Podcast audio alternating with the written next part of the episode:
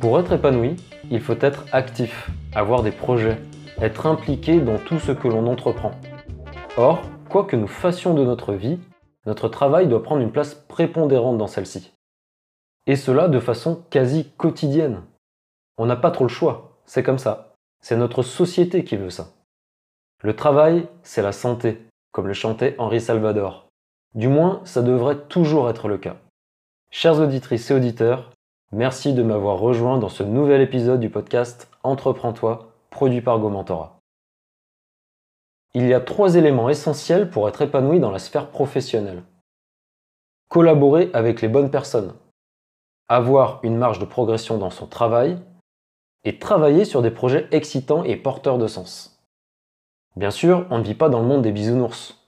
On ne choisit pas forcément avec qui on travaille. On ne choisit pas non plus forcément les projets sur lesquels on travaille. Mais on devrait avoir toujours en tête ces trois éléments et toujours tendre vers eux. Dans la vie personnelle, c'est pareil. On a envie d'évoluer sans cesse, on a envie de côtoyer des gens qui nous intéressent. Alors, il est de notre devoir de chercher un emploi qui nous plaise, dans lequel on se sente bien. Sinon, il ne faut pas espérer grand-chose de ce côté-là. Ce qu'il y a de rassurant, c'est qu'on peut trouver du sens dans n'importe quel métier, même le plus éprouvant, à condition de savoir exactement pourquoi on le fait.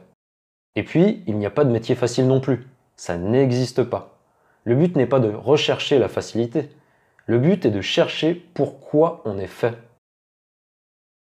Dans ma vie professionnelle, j'ai travaillé en cuisine, j'ai été auxiliaire ambulancier, j'ai été graphiste, j'ai codé, j'ai travaillé dans le social et dans le médico-social, j'ai photographié, je suis entrepreneur.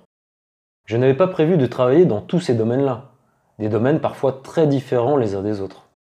Et toutes ces expériences ne se valent pas, tout simplement parce que je n'y ai pas consacré forcément le même temps. Mais je me souviens très bien de chacune d'entre elles comme si c'était hier. En fait, elles font partie de moi. Elles m'ont façonné pour être la personne que je suis aujourd'hui, la personne qui est là, en ce moment même, assise à un bureau, en train d'écrire ces quelques mots. Pourquoi j'en suis arrivé là? Parce que rien n'est écrit à l'avance. Et peut-être aussi parce que j'ai toujours aimé l'aventure, quelle qu'elle soit, avec ses bons et ses mauvais côtés aussi parfois. Le bon côté, c'est qu'à force d'explorer, de tenter, de persévérer, on a moins peur de ce qui pourrait arriver. Au contraire, on sait qu'on retombera tôt ou tard sur nos pattes, tel un chat. Et puis, une vie sans risque, c'est une vie sans saveur, n'est-ce pas? Alors attention, je ne dis pas qu'il faut faire comme moi. On a toutes et tous nos propres envies, nos propres buts dans la vie. Mais je pense que ce qui compte par-dessus tout, c'est d'essayer de vivre sa vie sans regret. Sans regret ne veut pas dire sans erreur. Des erreurs, il ne faut pas avoir peur d'en faire tant qu'on ne répète pas les mêmes et que surtout on les assume. Il faut être responsable et faire preuve d'un minimum de caractère. C'est comme ça que j'entreprends.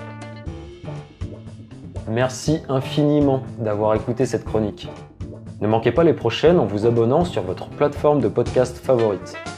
Vous pouvez également me retrouver sur gomentora.com. A très bientôt.